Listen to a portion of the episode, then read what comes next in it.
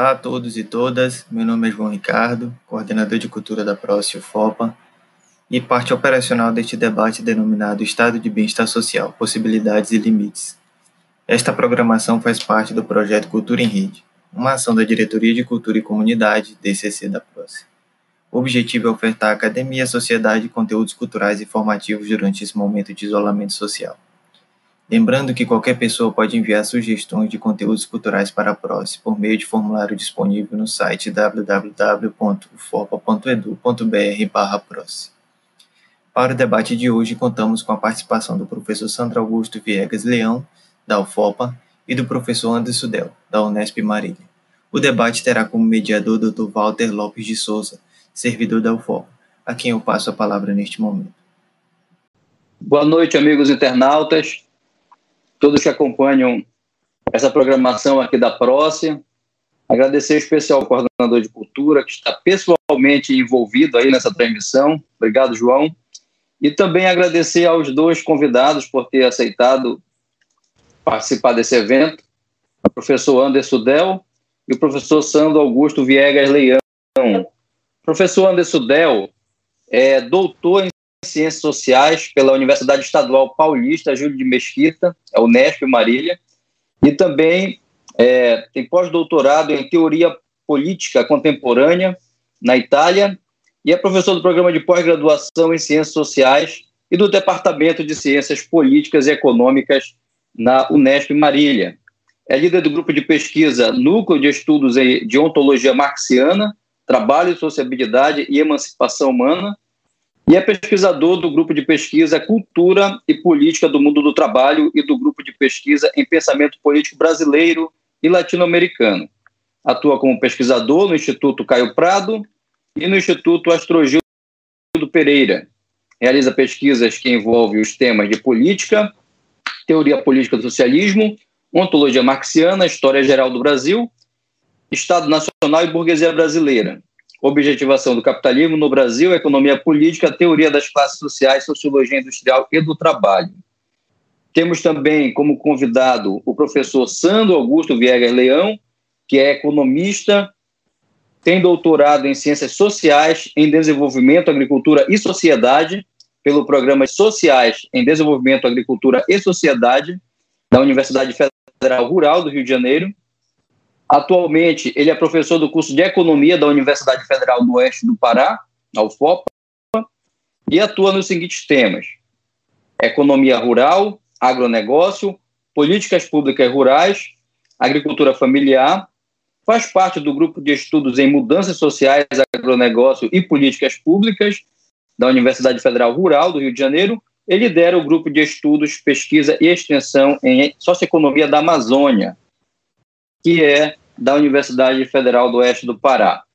Então, nós temos aí dois pesquisadores que vão nos, nos brindar né, com suas análises sobre essa temática, que é uma temática para o momento que a gente está vivendo atualmente. Né? Refletir sobre essas questões do Estado, né? qual é o papel do Estado, afinal, né? e refletir também sobre como o Estado poderia é, atuar melhor num momento como esse que a gente está vivendo, nós estamos vivendo um momento de pandemia pelo coronavírus, em que o nosso país está sendo gravemente afetado com de óbitos, né? E refletir sobre a questão do papel do Estado é extremamente importante, não apenas para esse momento, como também para que levar informações para as pessoas poderem fazer a sua reflexão em casa a respeito da temática.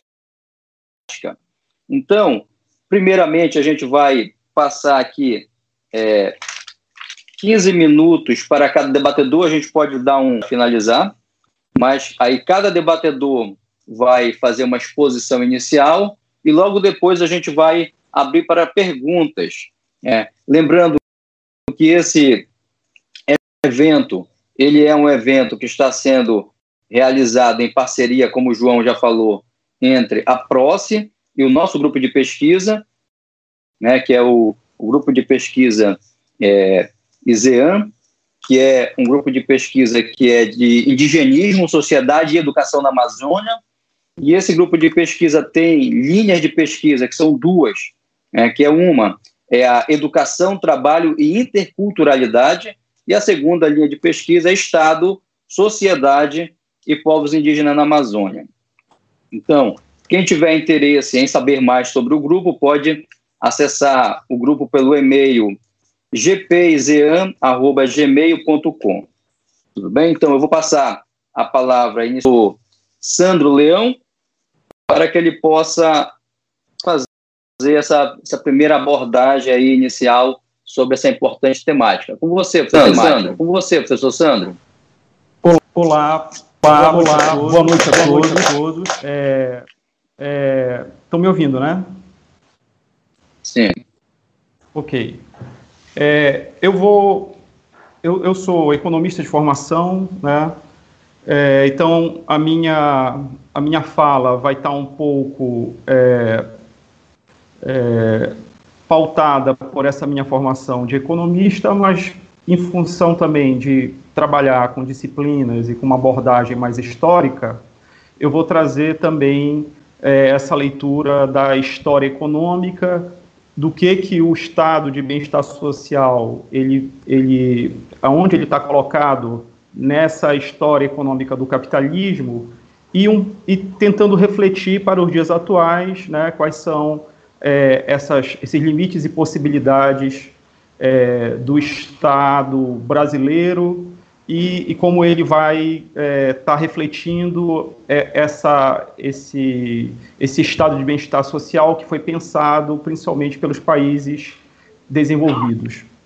É, então, eu acho que todo mundo já deve ter estudado aí na, nos livros tanto de ensino médio como da, da, dentro da universidade, que é, é, antes do século XX, a história do capitalismo ela é marcada pelo que a gente conhece de liberalismo econômico. Né? Foi um processo, é, foi um, um, marco aí na história humana, na história econômica, na história política, é, que promoveu a ascensão do, do sistema capitalista e, com ela, o processo de industrialização é, de vários países, como a Inglaterra e vários países hoje que estão é, ali no, no grupo dos países desenvolvidos. É, é, é esse processo ocorreu é, entre o século XVII e XVIII, principalmente. XIX, você tem aí o, de industrialização de vários países no mundo. e aí juntamente com esse processo de industrialização, você também tem um processo de concentração do capital, né? Que é um processo que vai aumentar, ao mesmo tempo que aumenta a riqueza dos países, você tem, né, em função do sistema econômico, um processo de concentração da riqueza na mão de, das classes sociais que, que coordenam, que dirigem o sistema. Né? é, a burguesia, os indústrias, é, que acabam concentrando esse capital. No início do século XX, é, é ele é marcado por vários fenômenos, vários acontecimentos históricos muito relevantes, né, que são a Primeira e a Segunda Guerra Mundial né, e a, é, de, de 1929, 30, a crise é, que ocorreu nos Estados Unidos e que acabou sendo uma crise que teve repercussões sobre vários países, inclusive o Brasil. É, e, e, essa, e, essas crises elas vão apontar já para entrar na discussão sobre o estado de bem-estar social para uma grande mudança, uma grande transformação na orientação que os países é, davam para sua organização econômica, para sua organização social e política. Né? Então, a partir desses fenômenos do início do século XX, é, os países, é, os governos, né, os pensadores, eles vão começar a, a refletir sobre essa é, relação entre o Estado, é, o sistema econômico, as empresas, a sociedade, os trabalhadores, né, é, de, de, de, de fábrica, os trabalhadores que estão lá na base do sistema.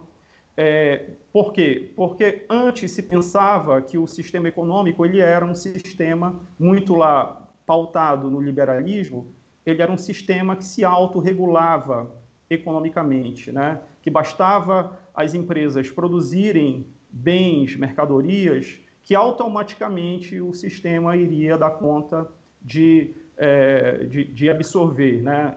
É, a ideia era que a, a oferta fazia sua própria demanda. E a partir dessas, da, é, tanto das guerras como das crises, as guerras em função da necessidade de reconstrução dos países é, arrasados na Europa, mas também dos outros países que estavam envolvidos numa economia de guerra e que precisavam também é, se desenvolver no âmbito, no âmbito daquela disputa é, entre capitalismo e socialismo, que foi muito vigente.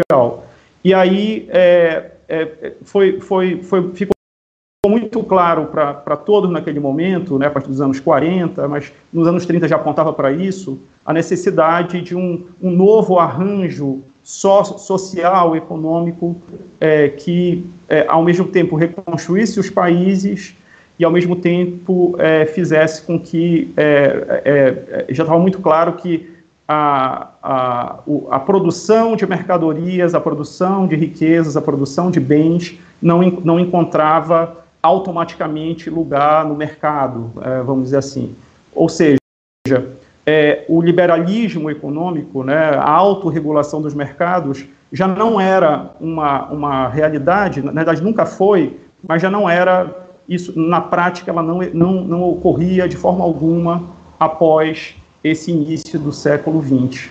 E aí você vem a, a proposta é, do estado de bem-estar social na Europa, é, no, no, nos países é, desenvolvidos e depois nos Estados Unidos, que já vinha com políticas é, é, sociais, econômicas muito fortes durante a guerra, foi, foi, foi muito claro que é, a partir dos anos 30, 40, você tinha a necessidade de promover um novo arranjo socioeconômico, político é, no capitalismo para poder ele, ele continuar é, tendo a sua, a sua vida, né, a, sua, a sua acumulação de capital, a sua acumulação e ele continuasse a funcionar.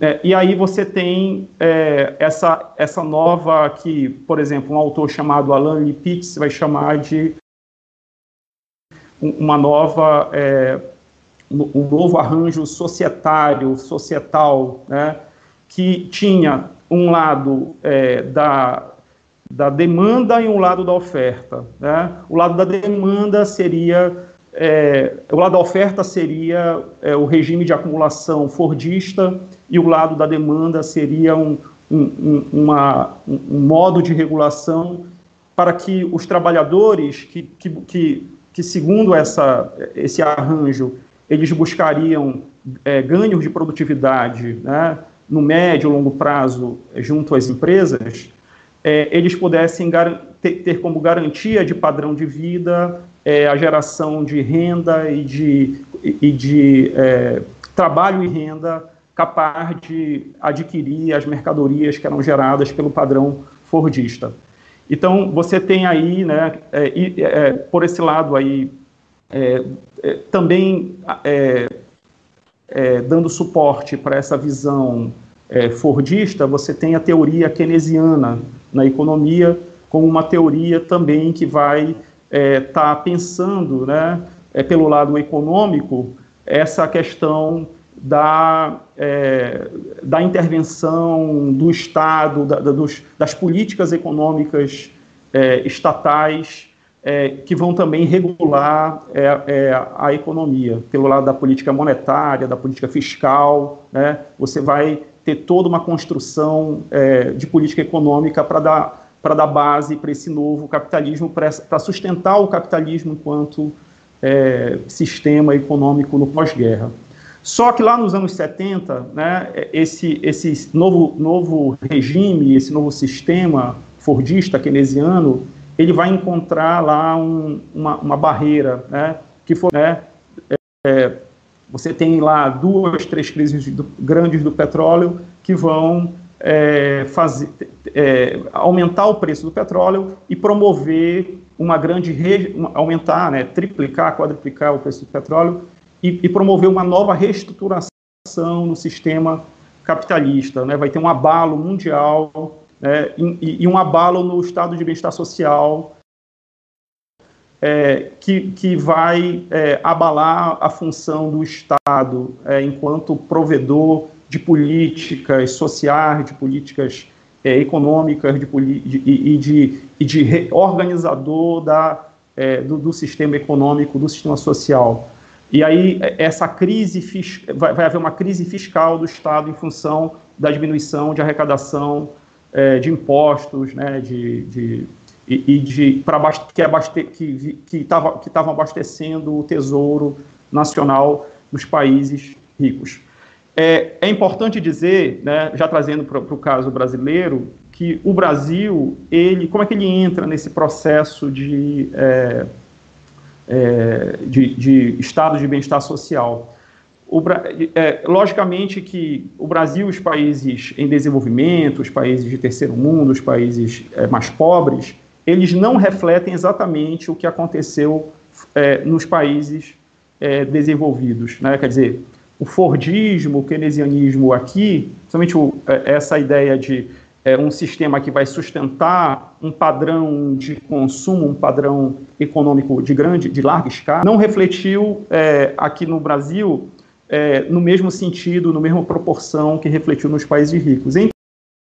Entretanto, grande parte é, do, de, é, do pensamento pós Segunda Guerra, né, principalmente com Getúlio Vargas, mas também entrando com os governos militares, ditatoriais militares, é, vão refletir é, de forma geral esses princípios, é, é, a tentativa né, de, de, de, criação de um Estado desenvolvimentista no Brasil, de um Estado é, que promovesse um, uma economia moderna, um, um, uma sociedade moderna, que, que aproximasse no, o nosso padrão né, de, de produção e consumo com os países de primeiro mundo, refletia também a busca desse estado de bem-estar social dos países ricos. É por isso que também é, a política varguista, né, e depois a política dos, dos vai é, acabar buscando fortalecimento do Estado, fortalecimento das políticas nacionais, das políticas de desenvolvimento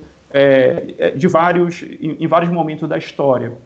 Isso só no final, na década de 70, com a crise do petróleo, e a nossa década de 80, que é conhecida como década perdida, ela vai encontrar né, essas, é, é, essa, esses limites aí de investimentos e limites orçamentários em função da, cri da crise fiscal.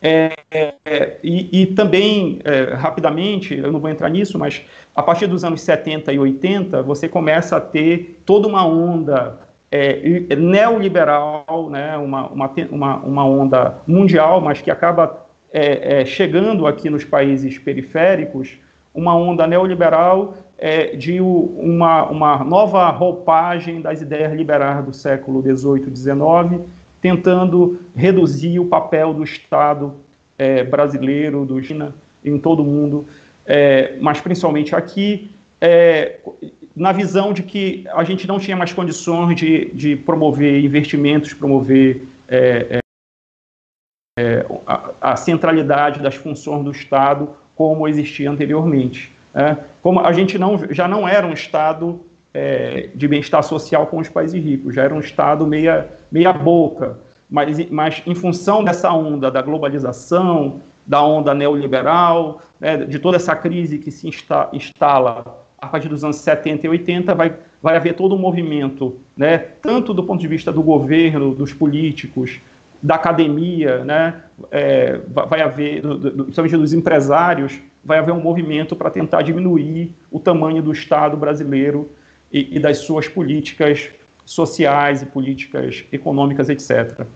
Entretanto, é, a, a gente vai ter aí a, a a Constituição de 88, né, que, é um, que é um contrato social, que é uma, né, é um, é um grande arranjo é, institucional feito aqui no Brasil, é, que vai, é, a Constituição de 88 vai ser um marco, porque ela vai, ela vai é, é, novamente, ela vai trazer para a sociedade brasileira, ela, ela vai dizer, olha, o Estado continua sendo central para a promoção de políticas sociais, de políticas econômicas, o Estado continua sendo um ator fundamental para é, o Brasil. Por quê? Porque simplesmente estava é, muito claro lá é, no final dos anos 80 que, por exemplo, problemas estruturais como é, as desigualdades é, é, econômicas, desigualdades regionais, não, não estavam resolvidas. Muito piores do que em, em outros momentos da nossa economia e da nossa, do nosso país. Então, foi feito ali né, um arranjo institucional através da Constituição, reconhecendo esses problemas estruturais da nossa é, socioeconomia e dizendo, olha, a gente tem que ter políticas públicas, a gente tem que ter é, recursos do Estado para o desenvolvimento nacional. Continuamos, ter, continuamos com esses problemas estruturais e temos que resolver é, nos próximos é, próximas décadas, vamos dizer assim. E é, lá na Constituição está muito claro né, o, o, papel do Estado e é, essas políticas, é, já, e já com uma nova roupagem, já com um processo mais moderno, é, dizendo que o, o, Estado ele deveria, não deveria ser mais um Estado centralizador, mas sim um, um Estado que vai redistribuir, realizar as suas ações através de estados, municípios, etc. Então, o Estado passa a ter um papel redistribuidor tanto de, é, de recursos do, de, dos entes federativos, mas também um Estado que vai redistribuir renda, é, que vai é, tirar, vai, vai promover através das políticas fiscais e é, monetárias a, a, redistribuição da renda no Brasil. É, e, e aí já, eu não sei contar meu tempo aí, Walter. É, deu os 15, mas eu vou lhe dar aqui mais um minutinho para concluir. Beleza, obrigado. Pode encaminhar é, para a conclusão.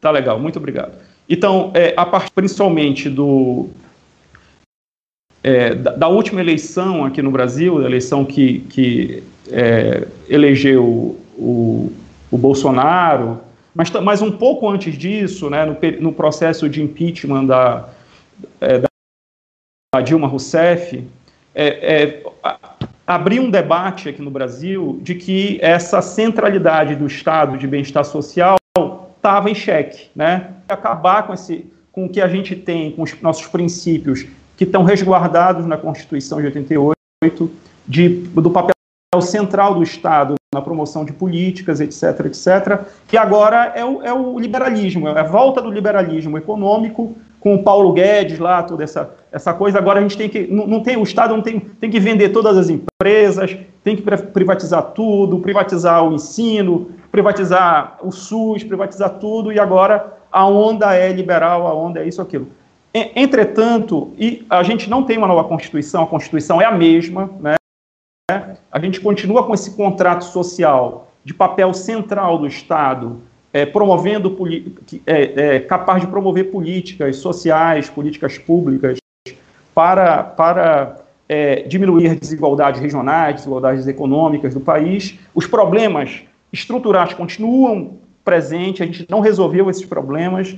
Então, é, os desafios atuais é, é respeitar a nossa Constituição e a gente pensar, logicamente, é um novo período histórico, é um novo momento, mas repensar é, o papel central que o Estado brasileiro continua a ter na nossa sociedade. É isso. Aí vamos lá para depois, depois do professor o debate.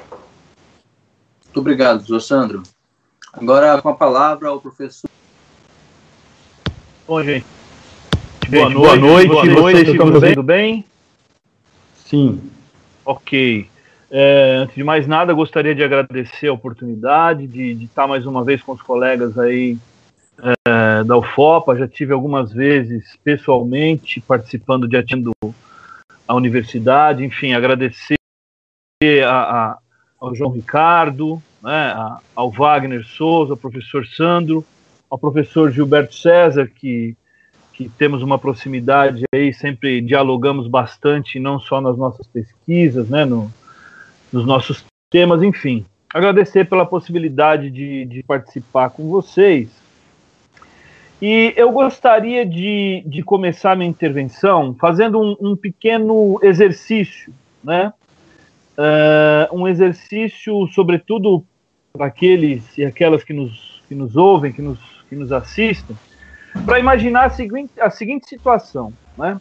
Imaginemos que hoje, diante do quadro de pandemia que nós vivemos, né? diante do, de um quadro terrível, né? trágico de, de, da forma de sociedade que nós vivemos, que nós no Brasil não possuíssemos um sistema. Né? E só para dar um pouquinho mais de, de solidez a, a, a, esse exemplo inicial, porque eu quero voltar a isso, eu acho que isso é um elemento fundamental para a gente discutir o tema proposto.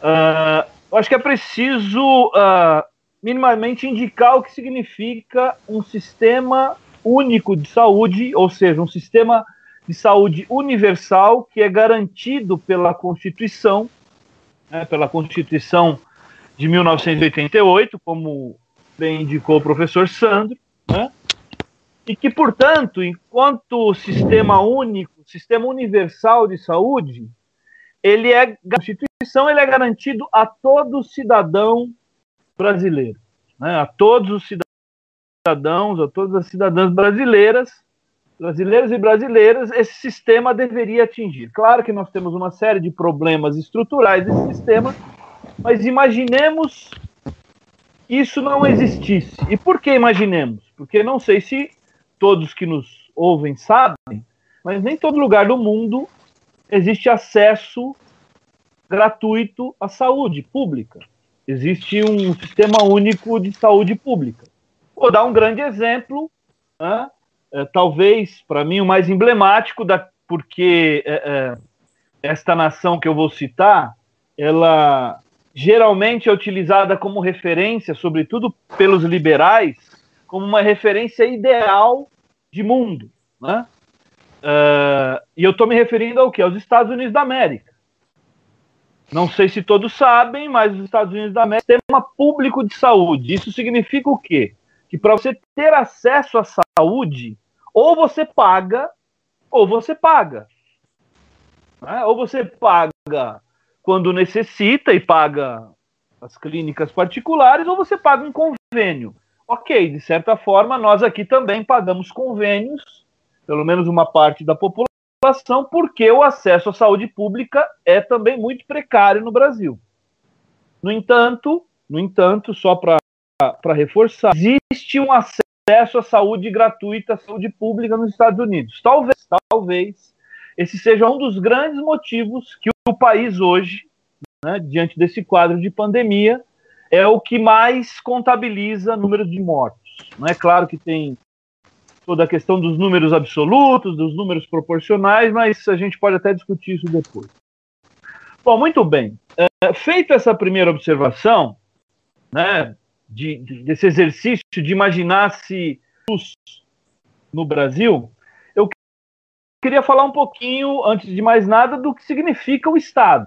Né? O Estado enquanto um ente político, jurídico, que é um ente é, político, jurídico, portanto, de controle social, de regulação social, mas o Estado, é, por mais que é, é possa parecer, ou por mais que se propagandeie que é um, um ente político, jurídico, que está acima da sociedade, que age de forma neutra na sociedade, nós observamos ao longo da história que o Estado ele não é neutro. O Estado imprime uma lógica, um sentido às relações sociais, sejam elas as relações políticas, as relações econômicas.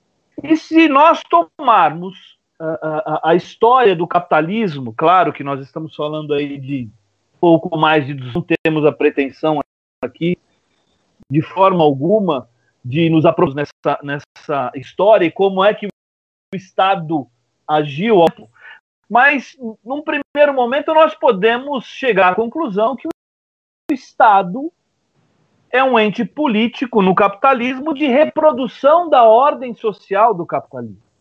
Né? Uma ordem social que possui um, um fundamento econômico, pautado fundamentalmente na, propriedade privada dos meios de produção, na coisa, e que, portanto, esse Estado ele reproduz basicamente é esforço de reprodução, aquilo que eu estou chamando aqui de reprodução social. Volto a repetir, ao longo desses 200 anos, da lógica política, econômica, ela não é linear, ela não é homogênea. O Sandro me antecedeu aqui, já, já apontou momentos distintos, e eu gostaria de resgatar alguns desses momentos. Né? Partindo exatamente daquele momento em que o Estado, chamado Estado de, eh, de bem-estar social clássico, é, momento, né? Uh, e surge fundamentalmente, se desenvolve fundamentalmente uh, no pós-Segunda Guerra Mundial, como forma de responder a praticamente meio século de crises profundas. Né? Crise, como já foi citado aqui também, que tem o seu auge em 1929, num primeiro momento, né? mas que gera, gera duas grandes guerras, primeira e segunda guerras mundiais, propriamente do que? São expressões dessa crise econômica que, no caso do capitalismo, não é só uma crise econômica, é uma crise de sociabilidade, porque este é um modo de produção e de reprodução da vida que, por mais é, que possa parecer absurdo, ele vive de porque qual é a lógica se não produzir cada vez mais riqueza para acumular cada vez mais riqueza. Só que a dinâmica dessa produção ela encontra limites, e limites dependendo dos contextos históricos. Né? Talvez o grande limite, talvez não, para mim isso é muito claro hoje. O grande limite que se coloca à reprodução do modo de produção capitalista hoje é o limite das barreiras naturais. O fato é o seguinte, hoje, mas isso é um outro tema, a gente teria que discutir outras questões. Mas só para pontuar um fato: o planeta não tem recursos naturais o suficiente para continuar com essa forma de reprodução econômica. O planeta não aguenta. Né? Uh, a Europa vive, afora essa questão do, do Covid, a Europa vive hoje um dos invernos mais quentes da sua história, pelo menos o inverno mais quente desde que se começou a fazer esse tipo de medição em 1800 e alguma coisa, com temperaturas que chegam a 10, 15 graus no inverno. Não sei se vocês acompanharam, mas pela primeira vez na história se registrou temperaturas próximas aos 20 graus centígrados na Antártida em pleno, em plena, em pleno polo sul do universo. Né? Esses são apenas alguns exemplos que não dá para a gente aprofundar, a não ser que surja no debate. O que, que eu quero chamar a atenção? Né? Por que, que eu estava me referindo a, a, essa não linearidade, esses momentos de crise? Né? Como já foi apontado aqui, uma crise em 29 que gera duas grandes guerras. Ah, mas a primeira guerra ela é anterior a, a crise de 1929. Sim, só que essa crise de 1929 ela vem se gestando no mínimo desde 1869, 1870. Né? Alguns economistas vão colocar, inclusive, antes disso.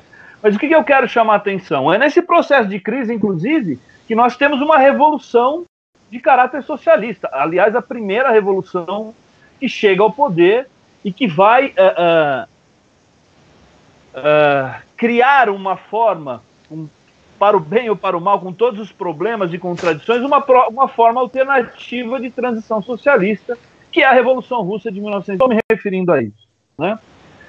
Uh, em 1945, eu acho que é importante a gente lembrar que a, a, a, o nazifascismo é derrotado e a União Soviética é fundamental, na verdade, um papel preponderante que o Ocidente, as leituras liberais, sempre fizeram questão de, de esquecer, ou de mudar, ou de modificar. Né? Nós não podemos esquecer que em 1942 quem reverte a guerra é a Batalha de Stalingrado, invade a, a União Soviética, rompendo um, um acordo anterior de não agressão que tinha sido elaborado, tinha sido firmado entre o próprio uh, e, o, e, o, Hitler, mas uh, uh, o exército nazista, a Alemanha rompe esse acordo, invade é derrotado em Stalingrado e depois há um contra, uma contraofensiva do Exército Vermelho da União Soviética que vai tomar Berlim em 1945. Por que, que eu acho que esse é um ponto importante? Porque o Estado capitalista, o Estado no Ocidente, ele, sem dúvida alguma, reproduz uma forma de estado de bem-estar social, sobretudo no pós-Segunda Guerra. Uh, mas essa reprodução desse Estado, ou seja, esse gerenciamento, esse ordenamento de Estado de bem-estar social, ele, ele se move no, no sentido de garantir o predomínio do capitalismo no Ocidente europeu diante do avanço, pelo menos essa é a análise que eu faço, alternativa socialista. Não por acaso, não por acaso, o plano Marshall, né? Lembrar o que foi o plano Marshall? O, o governo dos Estados Unidos investe maciçamente no pós-segunda guerra mundial na Europa. Investe o quê? Empresta dinheiro para os países europeus, do, do ocidente europeu, para que esses países reconstruam as suas economias internas. Qual que é um dos pressupostos, quais que, qual das condições fundamentais para que o governo dos Estados Unidos emprestasse, né, transferisse esses recursos aos países do Ocidente europeu, que esses países é, é, combatessem o avanço dos partidos comunistas, do movimento sindical e dos movimentos de esquerda no interior das suas fronteiras. Por que, que isso é importante? Penso eu. Porque, de fato, as burguesias que governam os estados do Ocidente, elas vão uh, por assim dizer, ampliar direitos sociais. Já já eu vou tentar falar um pouquinho mais disso para a gente tentar caracterizar um pouco o que nós chamamos de estado de bem-estar social. Né? Mas essa ampliação de direitos, essa ampliação de, de, de serviços, ela não é por acaso. Há um contraponto constante, há uma luta constante para transformar o modo de produção capitalista. Então, Dentro dessa luta constante, que a gente identifica como uma luta de classes, essa burguesia faz concessões. E essas concessões, elas se apresentam em que sentido? Ora, o que é o estado de bem-estar social? O Estado, aquele ente regulador, ele arrecada através de impostos, portanto, a riqueza socialmente produzida, ela, uma parte dessa riqueza, ela é absorvida pelo Estado e redistribuída através de serviços. Quando nós observamos essa, essa formulação, nós vamos identificar, por exemplo, que alguns países na Europa, sobretudo na, na parte mais ao norte da Europa, reproduziram uma forma que nós poderíamos chamar de uma forma clássica de estado de, de bem-estar social. Ou seja, uma tributação elevada mas essa tributação elevada sobre a sociedade e principalmente sobre a burguesia é revertida na forma de serviços públicos, públicos e gratuitos, seja através de educação, de saúde, de transporte, de moradia, de lazer, né? ou seja, daqueles serviços que nós é, é, é, é identificamos como necessários à reprodução social. Né? É, muito bem, se nós tomarmos o sul da Europa, Claro, se comparamos com a América Latina, com os países periféricos, nós vamos identificar um, um, uma forma de estado de, de bem-estar muito, digamos assim, muito melhor do que o que nós vemos aqui. Mas, do ponto de vista é, da, daquela formulação clássica, nós não poderíamos, pelo menos, identificar sequer os Estados Unidos como estado de bem-estar. Mas, enfim, isso seria, precisa precisaríamos nos aprofundar nessa questão. Qual que é o, o elemento, e aí eu gostaria de, de dialogar já com aquilo que o, o professor Sandro. Uh, uh, acontece que esse modelo de reprodução, que foi chamado dos 30 anos dourados, né, da, uh, do capitalismo, do pós-segunda guerra até a metade mais ou menos da, da, década de 70, ele também entra em crise. Que era um, um modelo de reprodução fundamentado no quê? Na produção em larga escala, no que o professor chama produção em larga escala, um consumo em larga escala, um fortalecimento dos mercados internos. Isso funciona durante 30 anos, produzindo uma acumulação gigantesca, mas entra num momento de crise a partir da década de 70, e aí aquela mesma burguesia, né, os membros daquela burguesia, que até a possibilidade dessa ampliação da acumulação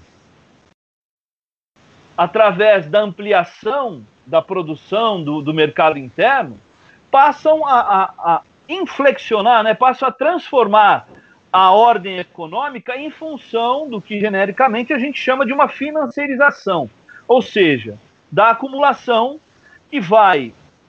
Isso eu acho que é muito importante, né, para esse elemento, para a gente debater a questão que vai essa, essa, essa nova fórmula de acumulação, dessa financiarização, vai abrir mão do Estado, mas vai dar um outro sentido ao Estado. O Estado o problema é que o Estado arrecada cada vez mais para pagar, para remunerar o capital financeiro, através, genericamente, da, da, da dívida pública. Né? Da dívida pública que os estados vão fazendo. Daí vem todo o discurso, do chamado discurso neoliberal. Eu estou vendo o meu tempo aqui, Wagner. Só mais três minutinhos para eu concluir. É, Tudo bem, sou. Daí todo esse discurso de que o Estado é grande demais. Não é que o Estado é grande demais. Eu diria que é uma grande mentira, uma grande falácia. Olha o que eu vou dizer, hein? Uma grande falácia que nós pagamos muito imposto. Mas quem reproduz isso diariamente é o Paulo Guedes. Acontece que o problema é que o imposto no Brasil, por exemplo, ele é, é, ele é tributado de forma a prejudicar a população pobre, ao assalariado as grandes fortunas no país não são tributadas, como todos nós sabemos. Né? Então, quer dizer, esse discurso de que os impostos, de que a folha de pagamento, de que o trabalhador custa caro, é uma mentira, é uma construção ideológica exatamente para aprovar as tais das reformas fiscais.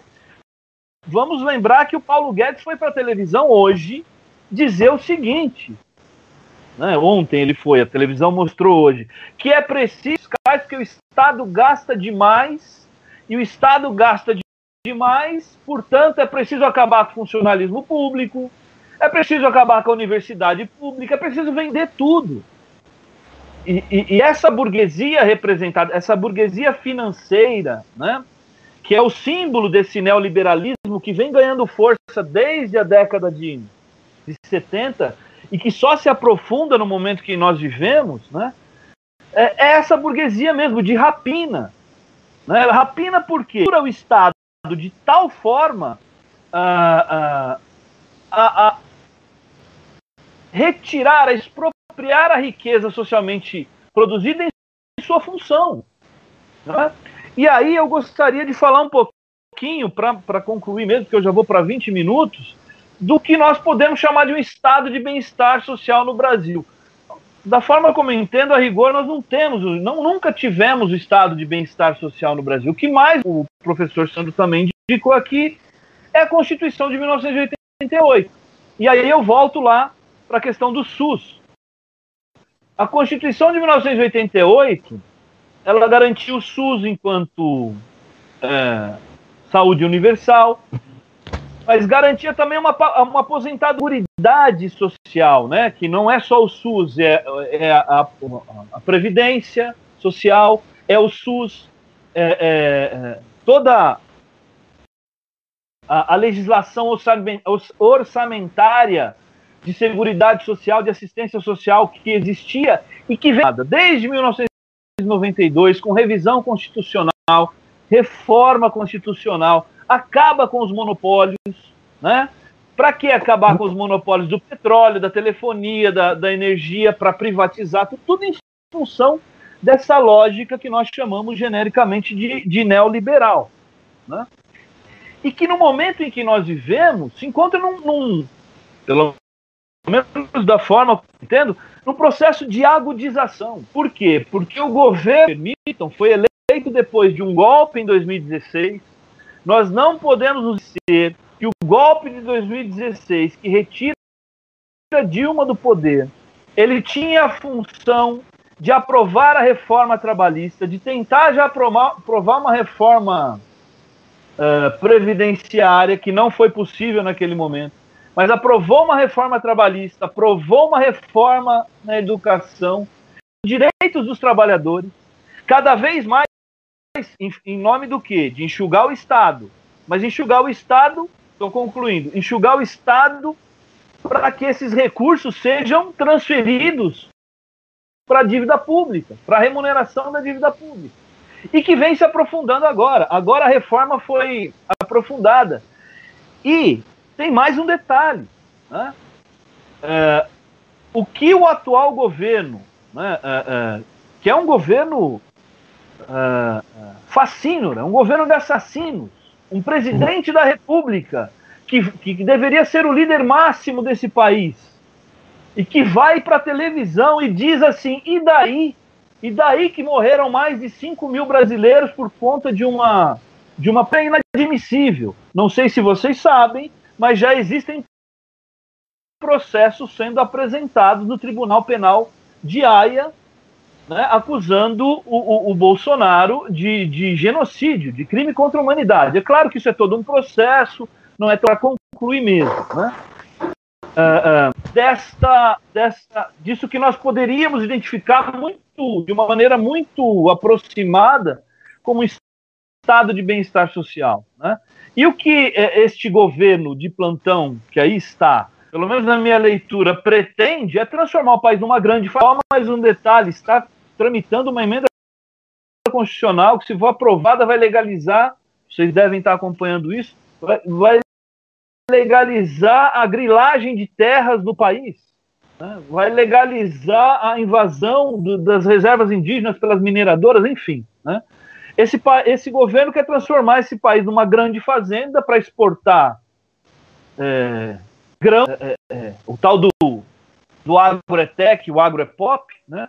enquanto sua classe trabalhadora é dizimada internamente. Mas, enfim, já falei, obrigado mais uma vez e estamos à disposição para o debate. É, sobre, é, a questão, sobre, a questão que os colocaram, muito pertinente, caro, caro, muito pertinente, gostaria de, é, ressaltar é, apenas, dois, dois pontos. Muito se fala, muito se, oneração do Estado, oneração do Estado, mas pouco se fala sobre o fato das pessoas pagarem pesados impostos. O Estado ele não está fazendo de favor, como quer fazer parecer os políticos que estão à frente hoje da nossa República. É, quando eles abrem a boca para falar, é como se estivesse prestando um grande favor para a população, e quando na realidade é, é um dever do Estado fazer isso, porque nós, enquanto cidadãos, nós não temos só deveres, não, nós temos direitos também. E esses direitos nós conquistamos a duras penas e ele deve ser mantido com o dinheiro que eles tiram da gente. É por isso que o nome é imposto. Né? A gente não tem escolha, o, o imposto vai. E, e, cabe ao Estado administrar esse imposto em em benefícios. Isso é obrigatório. E é importante que todo cidadão tenha clareza disso. A, a outra questão que foi levantada aí, que é interessante, é, tem a ver com essa questão do, do desenvolvimentismo, né?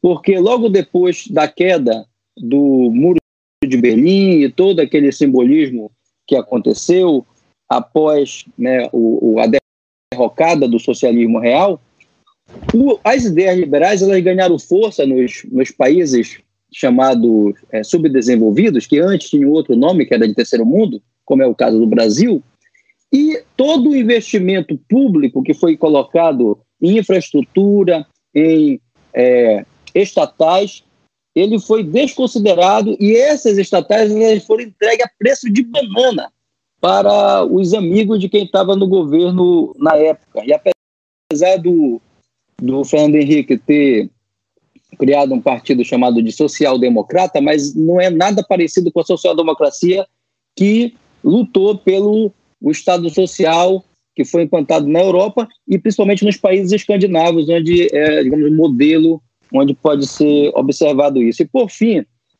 antes de ler aqui as perguntas, um ponto que o professor Anderson falou muito importante sobre o SUS, é, as pessoas elas desconhecem o que, que a importância do SUS e os serviços que o SUS é, disponibiliza, e aí ela fica às vezes chateada porque foi mal atendida no posto e passa a defender ideias barbarizantes como de privatização.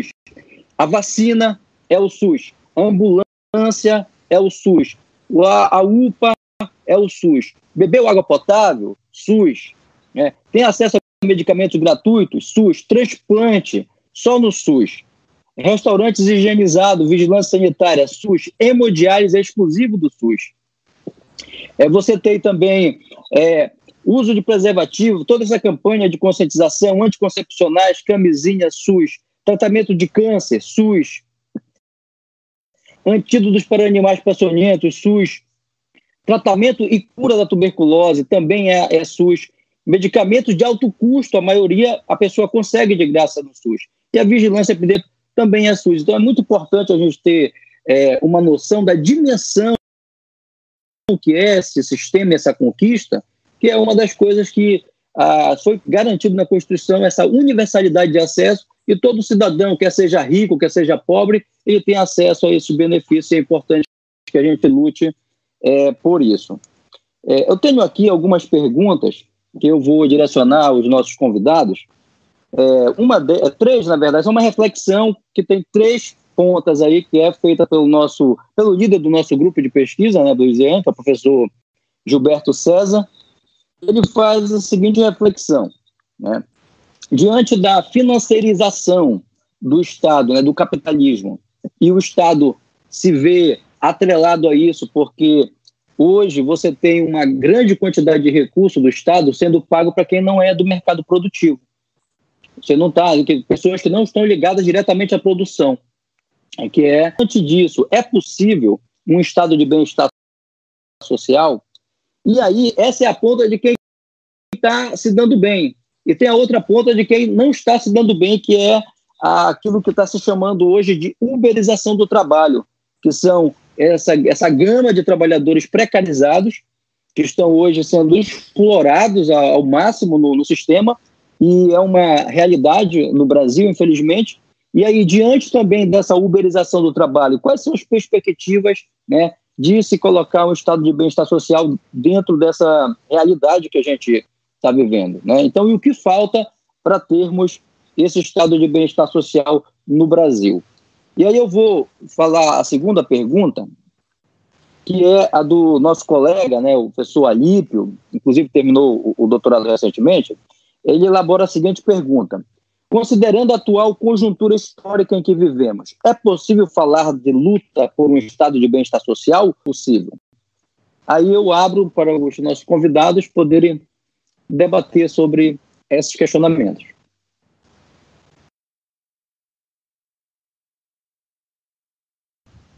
Pode ser o professor pela ordem, né? Eu, professor, eu é, professor, isso. Professor Sandro. Bom, todos esses, esses temas, eles, principalmente agora com esse processo de pandemia, né, eu acho que antes da pandemia, é, é, qualquer tipo de é, proposta de reconduzir o Estado para uma, uma centralidade no processo de desenvolvimento, no processo de é, a sociedade, de regu, re, é, é, criar, criar regras a partir do Estado, uma regulação maior, estava muito é, recuado, né? E parece que com a conjuntura muda, eu acho que o, o, o professor é, Anderson falou, né? A conjuntura mudou não só para a saúde, mas eu acho que aí vai, vai, vai mexer também com essas outras áreas é, do papel do Estado agora na saúde, né, e de todos os, os, os países é, no mundo, acho que vocês acompanharam aí lá na, no Reino Unido, o primeiro-ministro lá do Reino Unido, o Boris Johnson, ele era um, um cara que malhava o, o SUS inglês, ele né, falava mal e tudo, aí pegou o coronavírus, teve que ir para lá, foi tratado, parece que se curou e agora está falando bem do, do sistema é, de saúde inglês, público, né? É, e aí, aqui no caso brasileiro, é, eu acho que é, existe aí uma, tanto do ponto de vista político como do ponto de vista da sociedade, Tá todo mundo fazendo essa reflexão. Se não, e, e, se não fosse o SUS, o que seria da gente? Né? Eu, eu lembro que no início da pandemia, não sei se vocês acompanharam, o, o ministro lá, o Mandetta, ele falou lá num daqueles pronunciamentos que ele fazia à tarde, dizendo, olha, agora a gente vai estruturar o SUS, ele ia, ele ia com aquele negócio do SUS, né? Então todo mundo vai ser atendido pelo SUS, vamos criar uma fila única. É, e, e, e, lá no início, quem estava adoecendo é quem tinha viajado para a Europa, quem tinha ido ir lá para a Itália, aquela coisa. Era o pessoal que tinha classe média alta, classe alta. Né? Então, ele fez um discurso é, que, que, era um discurso interessante, né? que o problema da pandemia estava na esfera pública. Né? A, a ideia de esfera pública, que é um problema que atinge a todos. É, entretanto, é, vamos criar uma fila única. Hoje, hoje parece que está revertendo o processo da pandemia e, e, e, as classes mais pobres estão começando a ser mais contaminadas do que aquele pessoal que tinha, que tinha, que trouxe na realidade o, o vírus para cá.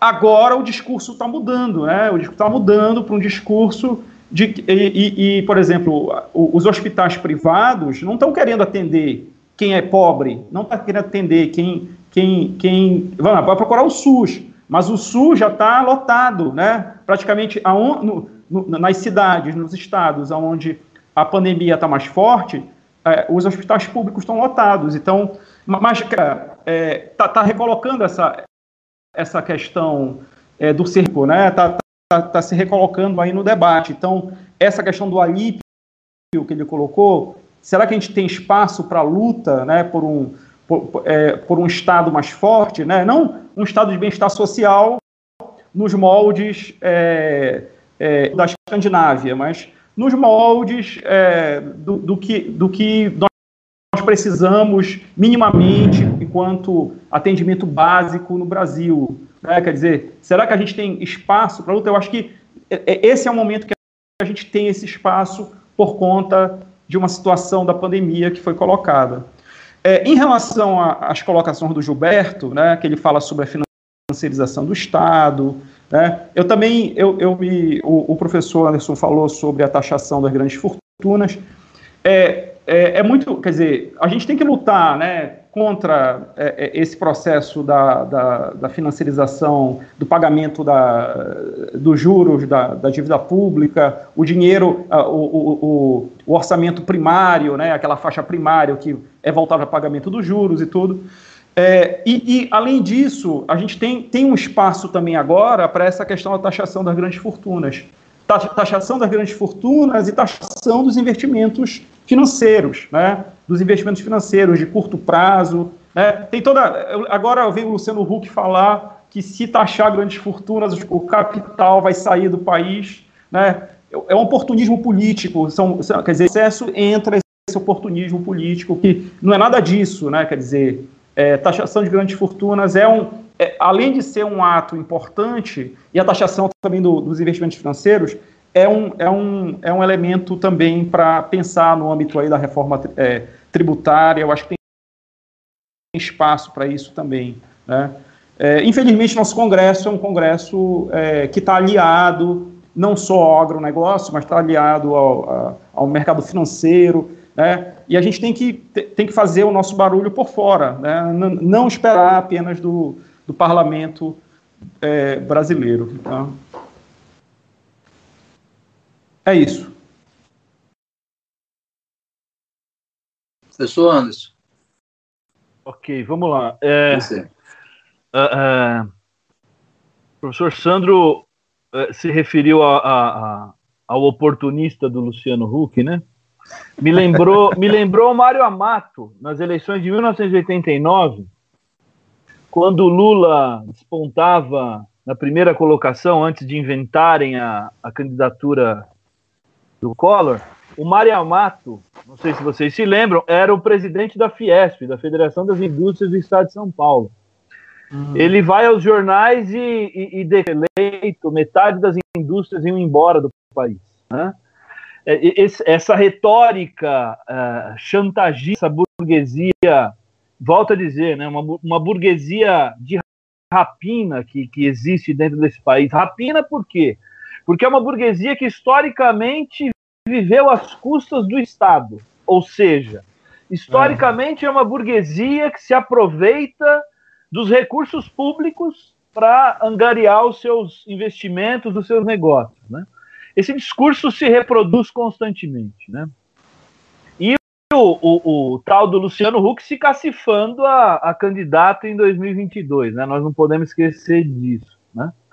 É, para dialogar um pouco com, com o que foi colocado aqui como questão, é, eu acho que é, é, muito importante isso que o, o Wagner apontou na, no, no, seu comentário, é, sobretudo é, a questão da, da carga tributária, pagamos pesados impostos, né? Falta essa questão, né? Quem paga os, os pesados impostos, né?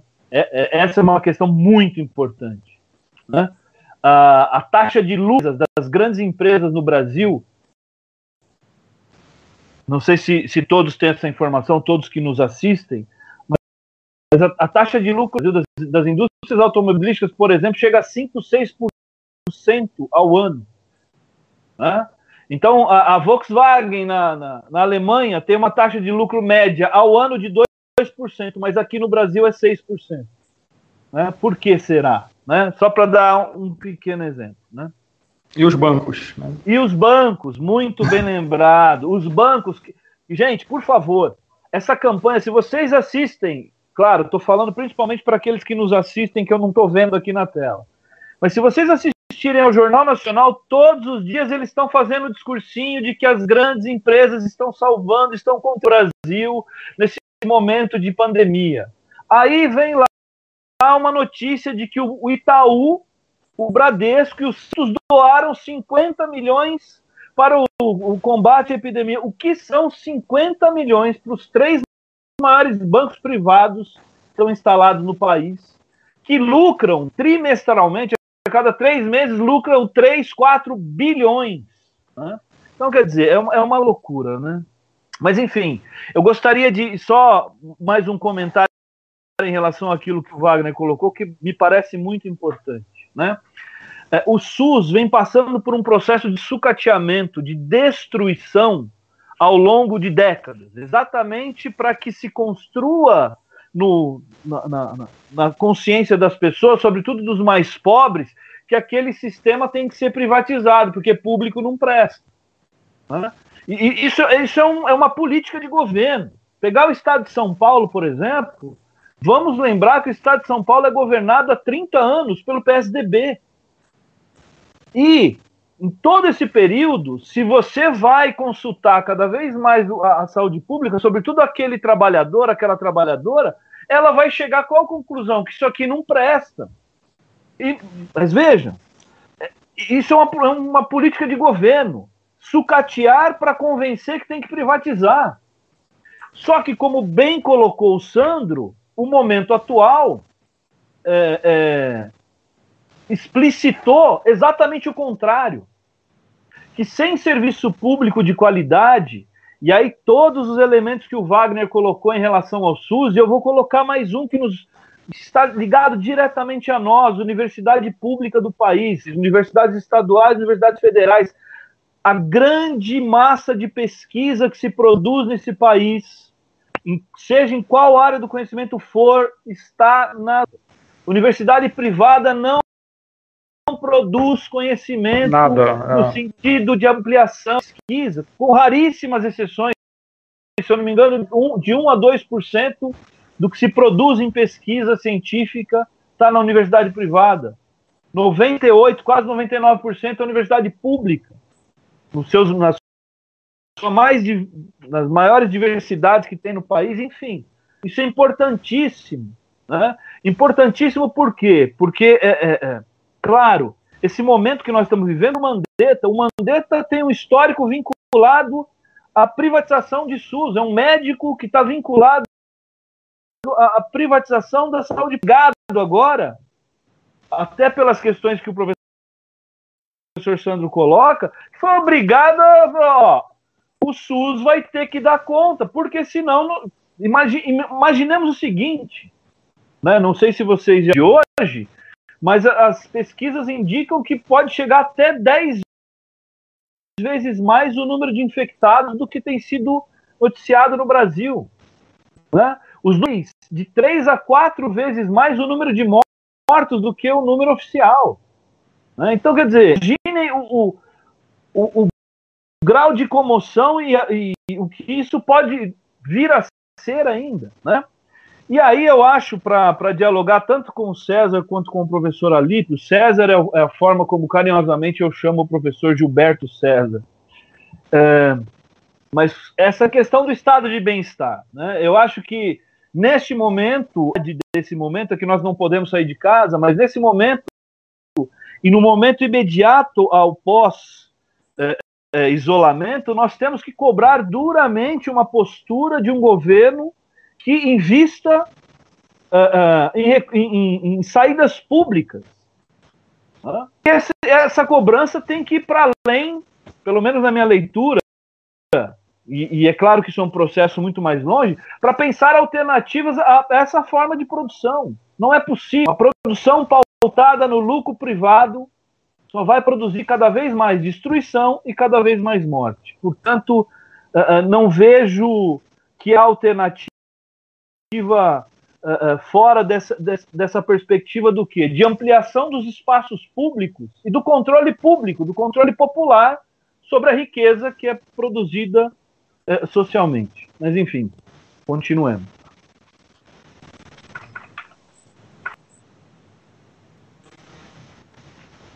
Muito bem. É, eu gostaria de mencionar novamente sobre a questão da certificação, porque eu recebi aqui um feedback que ficou ruim o áudio na hora. Então, você pode acessar o formulário que está sendo postado aqui nos comentários dessa apresentação. E aí você vai clicar no link, vai ser direcionado para uma outra página, você preenche seus dados e logo depois disso vai ter uma palavra-chave que vai ser informada aqui durante o evento, e essa palavra-chave vai habilitar você a receber o seu certificado digital emitido pela universidade. Né? Nós temos aqui agora mais uma questão que é uma questão da, de uma participante chamada Zenilda Bench, e ela coloca assim: as instituições públicas estão sucateadas. E, para completar, nas instituições públicas não humanizam os atendimentos, o que fazer? Tem uma outra questão aqui também que eu vou ler, que foi colocada pelo professor Gilberto, está aqui no chat, que é vivemos na Amazônia, um dos lugares mais ricos do planeta. Como transformar essa riqueza a favor do povo que aqui vive? Então, são esses dois questionamentos para essa segunda rodada. E é, gostaria de lembrar também que quem tiver interesse em conhecer mais sobre o nosso grupo de pesquisa, basta você mandar um e-mail para nosso endereço de e-mail, que é gpizean.gmail.com. Tá? Então, com a palavra aí, os nossos convidados para responder aí essas duas perguntas. É, eu posso começar? Pode sim, professor. Bom, é, a Zenilda, né, é, perguntou sobre a questão do sucateamento é, dos serviços públicos. Acho que ela se refere à saúde, mas também isso, isso acaba é, também acontecendo no, no, sistema de educação e previdência. Eu acho que em, em, hoje, em quase todos os serviços públicos, a gente acompanha esse processo de sucateamento. E é, tem, isso tem relação também com essa questão da humanização, porque quanto mais você reduz, né, por exemplo, o número de, de, de, de, de trabalhadores públicos, é, de funcionários públicos, é, esses funcionários acabam tendo que fazer mais serviço, tendo mais trabalho, né? E cria ali um, uma série de. A gente acompanha isso na universidade. Isso é, acaba acontecendo diversos problemas é, de saúde do trabalhador, é, em função dele estar tá, né, com um trabalho muito, muito, muito pesado, muito né, tá, tá argolado lá com muito trabalho, e aconte isso acontece também em outras esferas, né, na, acontece isso no INSS, acontece nos hospitais, acontece em todas as, as, esferas, as, as os, os órgãos públicos. Então, o sucateamento ele acaba gerando né, essa, esse, esse, esse problema é, de, que o de que o servidor público, é, tendo que, que gerar um, um trabalho é, maior, com, com é, um, um, reduzida capacidade tanto de, de, de, de instrumento,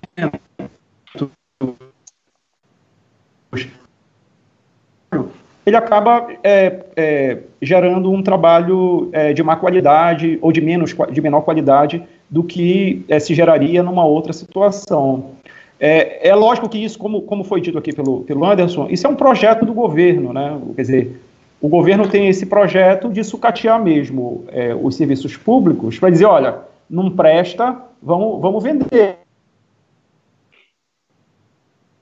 Vamos acabar, vamos tornar o serviço é, agora privado, porque o, o, serviço privado ele, ele é bonitinho, ele parece com um shopping center, né? mas o, o trabalhador está sendo explorado, está sendo ultra explorado, ganhando um salário é, de emprego é, de terceirizada, que é um, um, emprego muito baixo, e é aquele, aquele emprego que não é um emprego fixo, que você sai do emprego, vai para outro, né, e a situação é, do país só piora. Né, essa, essa é a minha visão.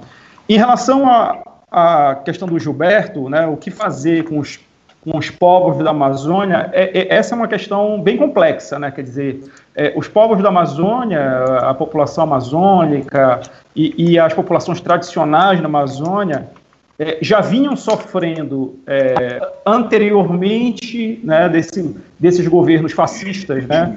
É, que a gente está acompanhando agora, até, até mesmo com governo, os governos petistas, né? A gente sofria muito aqui na, na Amazônia é, é, é pela falta de uma visão é, é, é, mais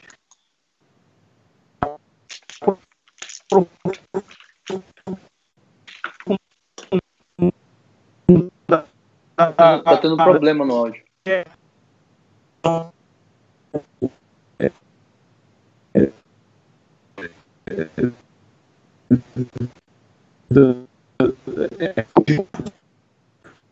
da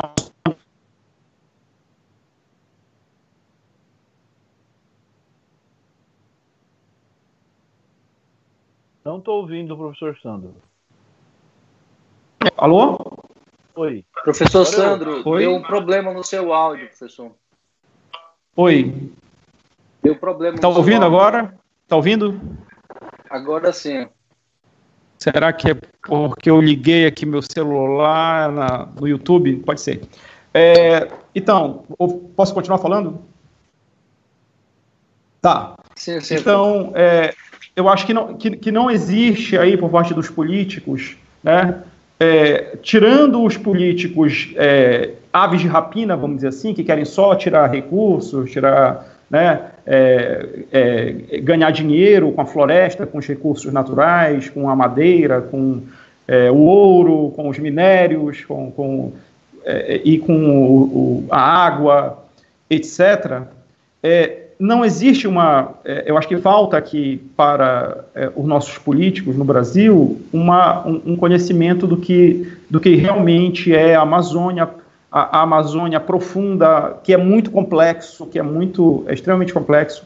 É, eu sei porque eu, eu estudei, eu, eu fiz cursos de, de pós é, fora, no Rio de Janeiro, né, e, e eu, eu, a gente via isso, quem era aqui da Amazônia sentia, né, é, talvez não por, é, é, no, no, caso da academia, não, não por maldade, ou por, mas por, é, talvez a distância, talvez os recursos, vi fazer pesquisa na Amazônia é muito caro, é, é distante, né? Agora, mais ainda, né, é, por exemplo, pagar voos para cá está caríssimo. Melhor, é mais barato para Miami do que vir aqui para Santarém. Né? é, saindo lá do sul, às vezes, né? Sair do Rio de Janeiro, de São Paulo, de Brasília. Pra, vir para cá é muito caro, né? Circular aqui, fa fazer pesquisa na Amazônia é muito caro, né? É, é tudo distante, é tudo, é tudo é, é muito complicado. E, é, mas é, a, a, se, se, se, a gente não conseguir né, reverter esse quadro né, é, de, dessa falta de conhecimento né, dessa, de, desse, e de conhecer o potencial que tem a Amazônia, é, a, gente, a gente nota que nos últimos é, anos, e com, principalmente com, com os governos fascistas, com esse governo do Temer, com o governo do, do, é, do Bolsonaro, é, a Amazônia ela está sendo totalmente destruída, né? Está sendo, tá, tá, sendo alvo de destruição, é, assim, literalmente, com, a, com as queimadas, né? Para abrir áreas para serem incorporadas pelo mercado, né? É, o, o, os militares, na figura do Bolsonaro, odeiam as populações tradicionais, odeiam os indígenas. Isso está na formação do brasileiras, todo mundo sabe disso. Né? É, é, uma coisa muito complicada. Se a gente não conseguir reverter isso, vai ser é, é, extremamente complexa. Mas é importante a gente, a gente levantar isso, a gente ter clareza disso, para a gente ver o tamanho do enfrentamento que a gente tem pela frente. Posso? Beleza. É, bom, uh, primeiro questão da da Zenilda, né? Eu vou eu vou usar mais um exemplo da fala do do novo ministro da, da Saúde, o tal do Taish, é isso? É, Taish. Que em, em, um dos vídeos que circulou logo depois da, da sua nomeação, ele dizia mais ou menos o seguinte: olha, nós não, não podemos comprar uh, um monte de respirador. Por que, que nós não podemos comprar um monte de respirador? Primeiro, que não tem no mercado. Segundo, que, ok, agora está precisando do respirador. Mas e depois que passar a pandemia? O que, que a gente faz com o respirador? Né? Parece uma fala é, é, que pode passar como uma fala inocente, como uma fala de alguém que pensa o quê? Nos recursos públicos. Né? Mas não, o que esse tipo de, de argumento nos revela, né, e é claro, a gente tem que fazer algumas mediações aí, né, a gente tem que buscar o histórico dessa pessoa, buscar compreender como é que eles se inserem nesse processo, nesse governo, né? Mas o que, que implica, o que, que significa isso? Que, essas, que esse tipo de argumento está preocupado, antes de mais nada, com o dinheiro e não com os seres humanos que vão precisar desses, desses recursos. Eu diria o seguinte, eu, Anderson, é, professor de teoria política, que se vai fazer depois com esse respirador, a gente vê o que se faz depois. O que importa agora são salvar vidas. Mas veja, eu estou partindo de um pressuposto aqui que a vida é infinitamente é, é, mais valiosa, se é que a gente pode mensurar dessa maneira, do que o, o tal do, do, recurso que vai ser gasto com o respirador. E por que, que eu estou pegando esse exemplo para dialogar com a, a, com a Zenilda? Porque a questão é essa. Imaginemos a seguinte situação: uma mulher que mora na periferia de São Paulo, ou na periferia da cidade que eu moro aqui, que é Bauru, no interior de São Paulo.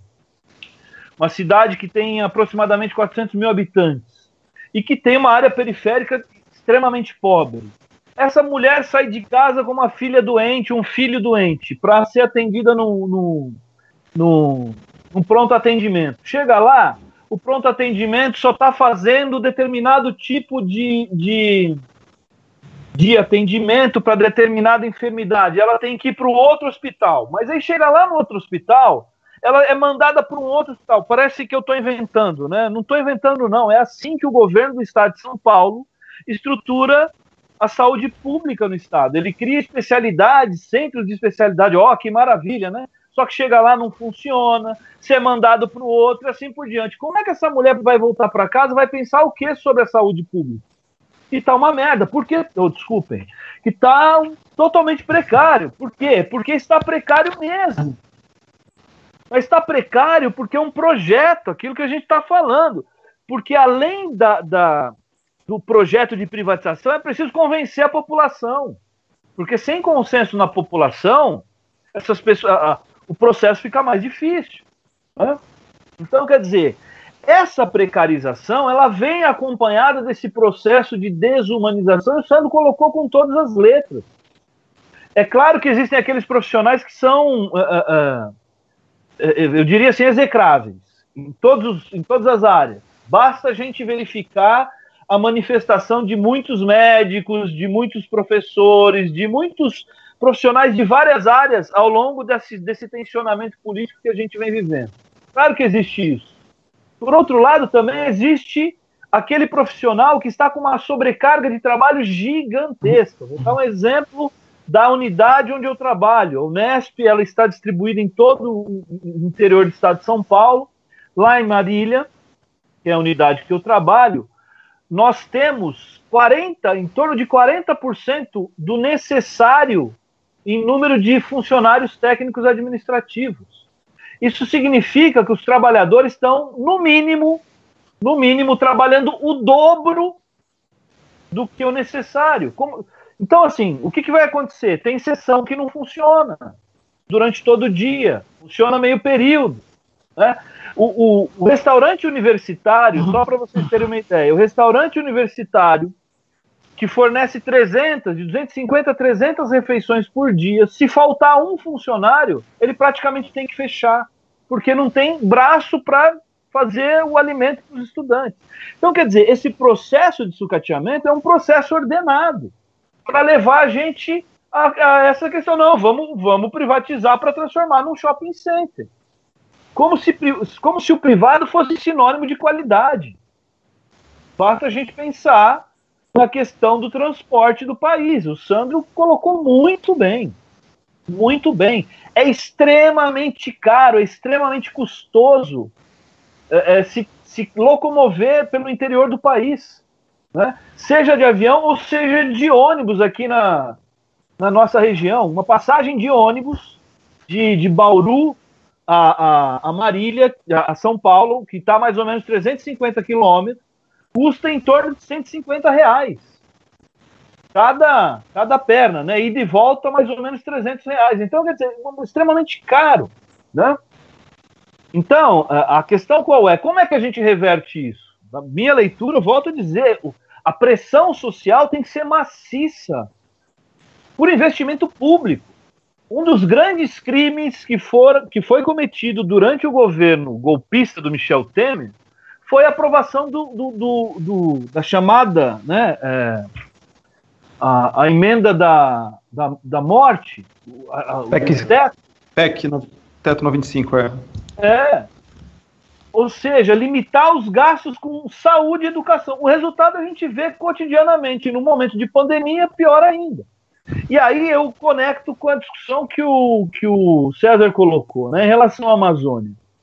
É, eu vou me, me pautar em um outro exemplo. Nós estamos observando, eu não sei em que medida isso se reproduz no, no norte do país, é, porque não conhecemos, e esse dado que, mais uma vez, o Sandro colocou é fundamental. Nós não conhecemos, estou falando nós, a região sudeste, a região sul, com exceção daqueles estudiosos, daqueles pesquisadores daquelas pessoas que de fato é, é, se dedicam a, a, aprofundar o conhecimento sobre a região norte, a região nordeste, mas para pensar na Amazônia, é, é, nós não conhecemos o que é a Amazônia.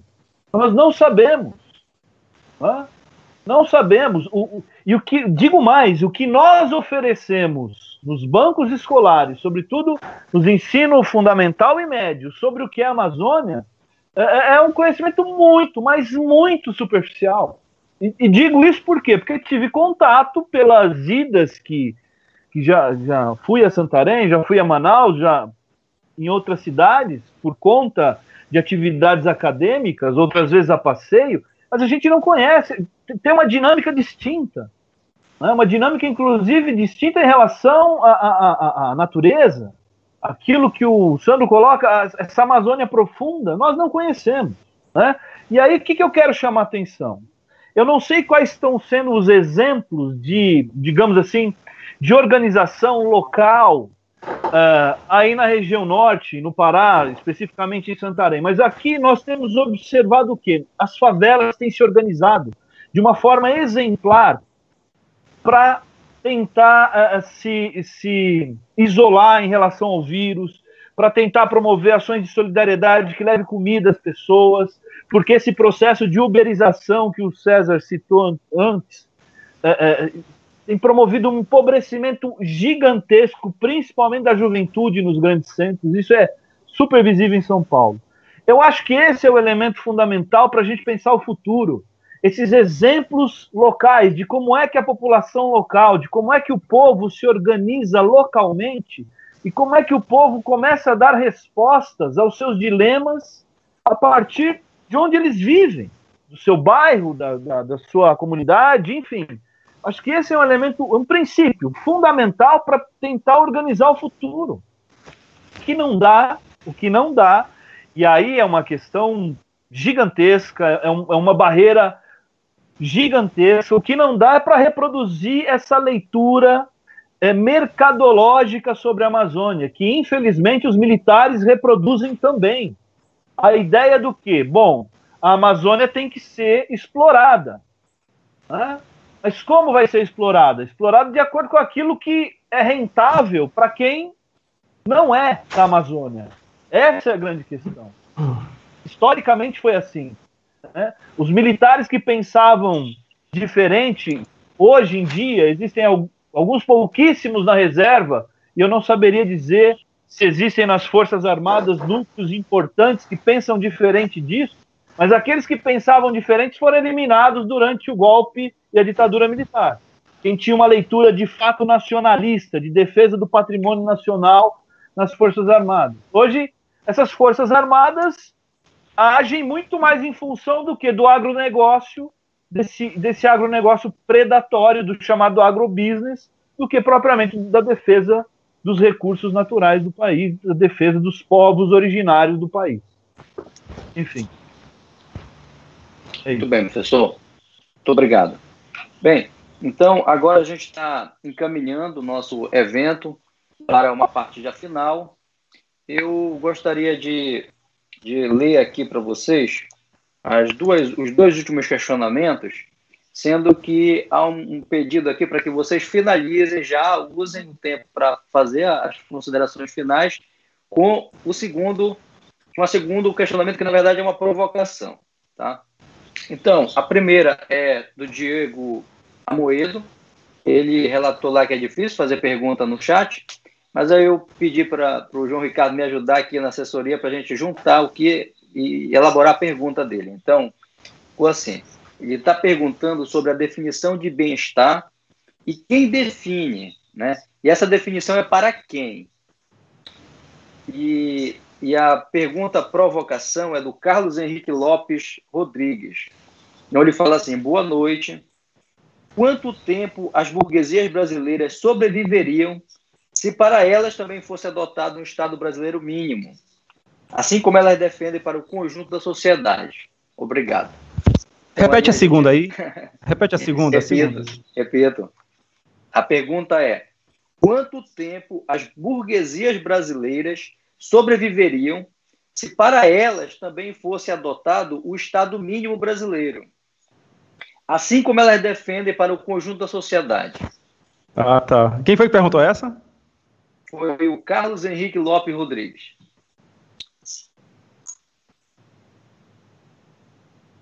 E aí eu passo para os nossos convidados já responder e fazer as suas considerações finais. E lembrando aos participantes que nós temos aí a palavra-chave já indicada né, para a, o formulário. Fique à vontade, convidados. Ok, então eu vou começar, né? É, é, eu quero agradecer né, ao convite feito pelo Gilberto, mas também agradecer ao João, Ricardo e ao Walter pela organização aí do evento. Eu acho que tá muito, tá, foi muito legal. É, eu sei que teve um outro, né? Teve, teve a primeira live desse projeto, já é a segunda, terceira. E, mas eu, eu não acompanhei, mas é, é uma ideia muito legal. Essas lives são. Tá tendo muita live, né? E tudo, mas tem que fazer mesmo live para discutir aqui na universidade. Não, o pessoal só fica assistindo a live lá dos sertanejos e não, e não vai ser legal, né? Ficam enchendo a cara lá naquelas lives e tudo. Mas é, eu quero. Não que encher a cara não seja bom, né? É bom, mas não o sertan, com aquela música sertaneja horrível, né? Muito, muito ruim. É, é, primeiro, o Diego, né? A definição bem-estar. É, então, se a gente for ver na história aí da, desse processo do estado de bem-estar social, a definição de bem-estar está assentado na ideia é, de, do bem-estar econômico né, e, e, social dos países europeus, principalmente, né, na reconstrução do pós-guerra, daquela coisa lá, que tem naquela ideia de é, é, regime de acumulação, modo, regime de acumulação, modo de regulação, é, mas principalmente a questão é, do consumo, né, é, da, da, da, da, propriedade de que é, a, a, intervenção do Estado, é, da promoção de certas políticas é, públicas macro e públicas redistributivas, né, sociais e tal, vão proporcionar é, a oportunidade das classes é, trabalhadoras, né, a, a, oportunidade de consumo, né, de, de, de, de é, fa fazer valer a parte do, da, da demanda, é, no caso lá do sistema econômico, a oferta, a, a, é, o modo de produção fordista, a produção em série e tal, e no caso da demanda, o consumo de mercadorias. Então, está muito pautado nessa, nessa esfera aí do consumo, né, do padrão de consumo. Isso, tem, tem, isso é muito importante, por quê?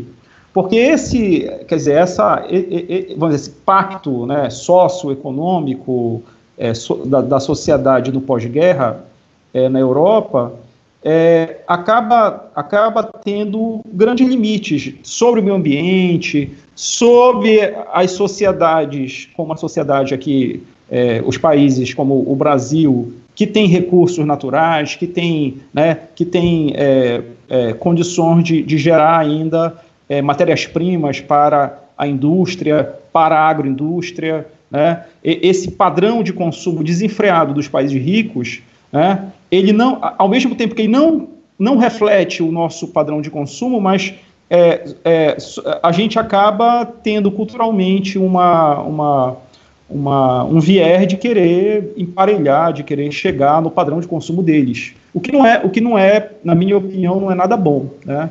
Porque a gente acaba tendo uma sociedade consumista, né, que não acaba não é, valorizando é, outros elementos é, é da, da, sociedade, é, da, da, das artes, é, a, a, acaba é, produzindo, acaba se organizando economicamente para consumir, né, para simplesmente para consumir. E eu acho que isso não é, não é legal. Então, a definição, acho que a provocação do Diego foi, foi nisso, né? Eu acho que quem, quem tem uma, uma leitura mais, é, mais, mai, maior é, acaba não defendendo esse tipo de estado de bem-estar social nesse sentido, né? Por outro lado, nós não podemos jogar fora né, tudo. É, a questão da intervenção do Estado no Brasil é fundamental. Né? A intervenção do Estado na economia no Brasil é funda foi fundamental para, os, para o, o, o, o pequeno, é, os pequenos avanços que nós tivemos na estruturação de uma sociedade mais moderna, mais é, menos, menos desigual, por, por, todo, por mais que nós tenhamos vários problemas aqui e tudo, mas a, a, o, o, Estado brasileiro ele foi responsável é, por, é, por ser esse colchão de amortecimento dos problemas estruturais que a gente tem aqui. Né? Então, eu não vou voltar a isso, mas é, é, a gente não pode é, deixar de, de tocar nesse ponto. É, e aí o Carlos, né, ele vai falar sobre é, se o Estado fosse mínimo para o, o, a burguesia, o que seria? É interessante isso, né, porque não só no Brasil, mas em todos os países desenvolvidos, né, eu, eu lembro das leituras que eu fazia lá no, é, na, na pós, sobre as políticas agrícolas é, nos, na, na Europa, nos Estados Unidos. Os Estados Unidos desde os anos 30, ele vem, ele tem políticas é, agrícolas, é, políticas públicas agrícolas, é, financiando né, o setor rural do país. Né, isso isso, isso é, é, é, vale para todos os outros países, vale para o Brasil, para o agronegócio brasileiro. Né? A, a, a, nossa, a no, as nossas classes mais ricas, elas, elas, elas, for, elas tiveram, sempre tiveram, tem até hoje, todas as benesses no processo de modernização do país, as benesses do Estado. Né? é, as políticas, elas sempre foram, foram muito maiores, os montantes de recursos para é, as classes mais ricas do que para as classes mais pobres. Né? Todo mundo sabe disso. Basta ver aí o exemplo do agronegócio, que ganha muito mais dinheiro do que a agricultura familiar aqui no Brasil. Sempre ganhou. Né? Ainda querem tirar, tirar o pouco que tem a agricultura familiar, por uma questão política, não por uma questão, é, por um entendimento estratégico do, da produção de alimentos e tal. E para terminar, né, é, só para já me despedindo, é, eu estava falando sobre a questão da Constituição de 88 e faltou só eu falar um ponto que eu acho que é fundamental para essa discussão que a gente estava levando sobre é, a questão da, dos povos, da, das populações na Amazônia, para a questão da luta que a gente tem que travar no âmbito desse, desse é, de, de, todos esses problemas que estão na esfera pública, que estão nessa esfera do Estado, né? que é, são, são fundamentais para a gente. É, a, Constituição de 88, além de definir que é, o Estado, ele, ele, o brasileiro, ele, ele seria um Estado descentralizado, né, onde os recursos seriam divididos entre é, é, a, os entes da federação e entre, a, entre as é, diversas regiões do país, com políticas, por exemplo, regionais e tudo, também definiu a questão da participação social, né? Que é que é o que é a participação social? Não, não é uma coisa, né? É uma, não é uma coisa é, abstrata. É o fato de que as organizações é, da sociedade civil é, organizadas elas iriam participar das definições da, da, é, da, é, das esferas decisórias de onde e quanto, em que momento, todo um planejamento dos recursos públicos. Então, a, a, a, população iria participar dessa alocação de recursos públicos através das suas organizações sociais, das, do, da, da, sua, da, das suas, dos seus, é, é, de todas essas sindicatos e associações e para, para, para, não deixar isso na mão só dos políticos, para não deixar na mão só da, é, é, do, dos governadores, dos deputados, dos, é, da, da, do parlamento, mas sim é, haver aí uma esfera decisória muito mais é, é, apoiada na, nas organizações, na, na, na, na vida, nas pessoas concretas, vamos dizer assim. E isso, eu acho que, de alguma forma, a gente conseguiu avançar no pós-88, com todos os problemas, né? É, nos governos que sucederam Sarney, é, o, o, governo é, Fernando Henrique, no, nos governos é, do Lula, da Dilma, a gente conseguiu avançar nesse processo de participação.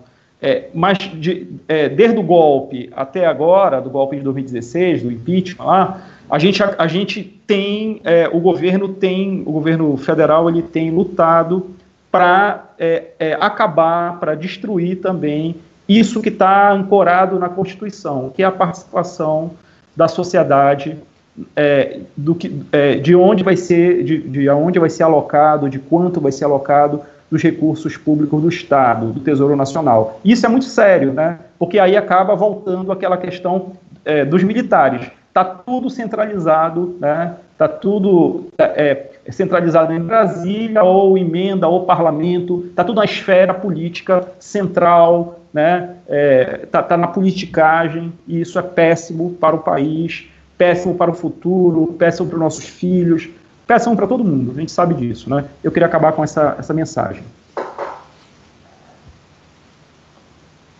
Obrigado, professor. Sou Anderson.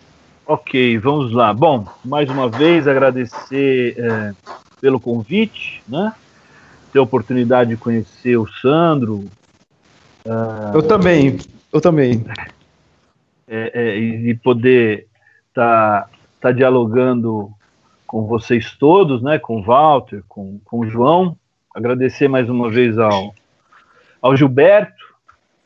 E eu acho que essa questão que o Diogo coloca, Diogo ou Diego? Diego. Diego.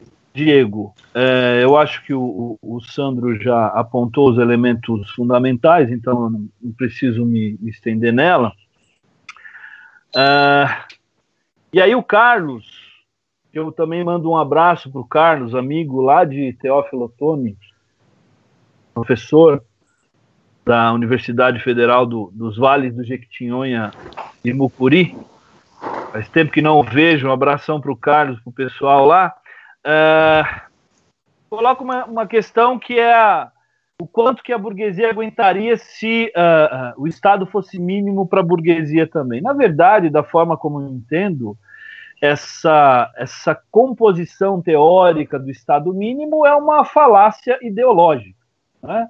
É. Desde, desde o Adam Smith, na, na sua célebre frase na Riqueza das Nações, de 1776, né, de que o Estado é um mal necessário, né? na verdade, a, a, questão fundamental é a seguinte: o Estado, sobretudo nessa, nessa leitura neoliberal, né, o Estado deve ser mínimo no que diz respeito aos direitos dos trabalhadores. É, essa é a proposta da, da burguesia. Né?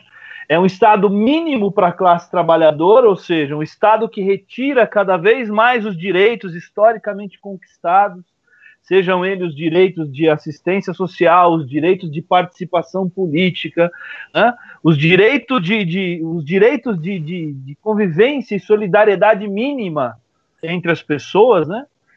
Então, é, é esse é o Estado mínimo para a classe trabalhadora, um Estado que que transforma a legislação trabalhista no país numa forma de legalização da escravidão, porque esse processo que o, Gilberto chama de uberização e o livro do recente livro do professor Ricardo Antunes, é, eu acho que é extremamente importante para a gente entender uh, uh, esse momento. Né? Por acaso, estou até com um livro aqui ele, ele intitula o livro como O Privilégio da Servidão, ou seja, será privilegiado quem tiver o direito a servir hoje em dia, de tão precário, de tão grande, de tão aprofundado que é esse processo de precarização. Né? Então, quer dizer, o Estado é mínimo para a classe trabalhadora, porque sempre o Estado foi máximo para a burguesia. Claro que, volto a dizer, com variações, o Sandro aponta aí, como é que, através da intervenção do Estado no Brasil, em, determinados momentos históricos, ocorreram avanços, mas esses avanços só ocorreram também porque teve pressão social, teve luta política. É, eu acho que, que esse é um elemento fundamental para gente, é, é, a gente encerrar essa discussão, e é isso que eu gostaria de, de apontar né, nesse, nessas minhas palavras finais, né? Quero dizer o seguinte: eu, eu assisti uma palestra do, do professor Istvan Mesários, falecido recentemente. Assisti uma palestra em 2010, mais ou menos, onde ele dava um dado, ele apontava um dado que era uma coisa assim estarrecedora. Né? E que dado era esse? Ele, a partir de números, né, de estatística, de, de pesquisa científica, ele apontava que aproximadamente 75% da energia produzida no mundo era consumida pelos Estados Unidos da América. Né? Então, uh, é, 75% das fontes de energia produzidas anualmente eram consumidas pelos Estados Unidos da América, ou seja, pelo núcleo, né, pelo centro, pelo reino do capitalismo uh, uh, atualidade. E aí ele dava, ele fazia o seguinte paralelo: que se a população da China reproduzisse o mesmo padrão de consumo dos Estados Unidos, a Terra se esgotaria em menos de um ano nos seus recursos naturais. E ele utilizava desse, desse argumento exatamente para apontar o seguinte: nós temos que mudar os nossos padrões de reprodução econômica. Nós temos que mudar, portanto, eu estou dialogando direto com o que o Sandro está falando, afirmou anteriormente, nós temos que mudar os nossos padrões de consumo. E isso envolve diretamente padrão de reprodução econômica. E por que, que eu estou dizendo isso? É claro que nós não vamos não vamos mudar a nossa realidade do dia para a noite, né? Mas se nós deixarmos nas mãos daqueles que aí estão, sobretudo desse governo, que na minha leitura é um governo de fascínio, né? é um governo que está lesando o país, está lesando o seu povo, né? em todos os sentidos. Não lesa a sua burguesia, pelo contrário, privilegia cada vez mais um núcleo estreito dessa burguesia. Mas é, é, é, preciso reagir a este, a este projeto. Né? É, é preciso reagir a esse pro projeto e a reação a esse projeto só se dá. E aí eu estou me pautando na história, não estou me pautando num desejo pessoal. Né? A reação a qualquer projeto só se dá de forma organizada com as pessoas ocupando as ruas, porque a política é muito mais importante e é muito importante para ser deixada nas mãos dos políticos. Essa frase é, é propriamente desse, desse autor, do Mesaros. Né? E é claro que pensar em ocupar as ruas hoje em dia é um, é um, é um, é um dilema, porque não podemos sair. Né? O risco que a epidemia, que a pandemia nos coloca é enorme. Né? Nós não podemos ocupar as ruas, mas essa pandemia também nos ensina algumas coisas que sem a produção do nosso trabalho, a economia entra em colapso. E, portanto, quem de fato produz a riqueza e faz a economia se movimentar são os trabalhadores. É claro que é preciso trabalhar no sentido do quê? Da construção dessa consciência para a transformação dessa sociedade. Não é uma tarefa fácil, não é uma tarefa infelizmente, penso eu que não é uma tarefa imediata. A tarefa imediata é derrotar este governo, porque senão corremos o risco de ser reeleito em 2022. E é preciso derrotar esse governo, apontar um caminho de democratização no país e que leve fundamentalmente em consideração e que tenha como universo prioritário a organização de trabalhadores e trabalhadoras nas suas mais diversas regiões, nas suas mais diversas frações, para encontrar uma alternativa ao mundo em que vivemos. É isso, meus caros. Muito obrigado, um prazer estar com vocês e até a próxima. Então, em nome do da PROCE e também do, do nosso grupo de pesquisa, a gente agradece aí a participação dos nossos convidados e o debate hoje foi muito interessante. Eu gostaria apenas de finalizar com. Eu dei uma lida ali no, no, no que os, as pessoas que assistiram conosco comentaram, né? Eu gostaria de finalizar apenas com duas falas ali, né? Uma do Edson Almeida e outra de um internauta chamado Iais Aquino, que fala que, que, resumindo, primeiro, a gente tem de ter noção do que, que é a cidadania, porque nós somos cidadãos. E nós, para isso, para que a gente possa não apenas manter os direitos que nós já conquistamos até agora, mas a gente precisa também lutar para que esses direitos não deem um passo atrás, ou seja, que a gente não perca esses direitos e a gente tem de avançar no sentido de conseguir mais direitos, porque nós somos cidadãos, nós pagamos impostos e nós temos não apenas deveres, mas, sobretudo, direitos. E essa questão que os debatedores apontaram, muito pertinente, em relação ao Estado mínimo ser apenas para a, o povo, né, para a maioria da, da, classe trabalhadora, que é justamente pode estar sendo observado com um exemplo cabal na crise de 2008, que prontamente os Estados Unidos é, carrearam 700 bilhões de dólares para meia dúzia de banqueiros, enquanto que foi feito um estudo que esse dinheiro daria para matar a fome no mundo durante 51 anos. Então, para a gente ter uma noção da, da racionalidade econômica que é colocada em cima dessas propostas, dentre elas esse Estado mínimo, que é para penalizar apenas quem é, que é a parte, digamos, mais fraca por conta dessa falta de participação e de cidadania. Então, eu agradeço muito a participação do professor Anderson, do professor Sandro, muito obrigado. Obrigado à diretoria da, da PROCE, na pessoa do nosso coordenador de cultura, o João, e agradeço aos que nos assistiram, alunos da UFOP, alunos de ensino médio, é, alunos do mestrado, né? inclusive o pessoal aí, os professores do mestrado, da UFOP e do doutorado, inclusive tivemos também a participação do reitor da universidade é, assistindo e prestigiando essa live. Muito obrigado a todos. Esperamos, então, um outro momento aí para a gente poder tro continuar trocando ideias. Boa noite, pessoal. Valeu, um abraço. Valeu, um abração.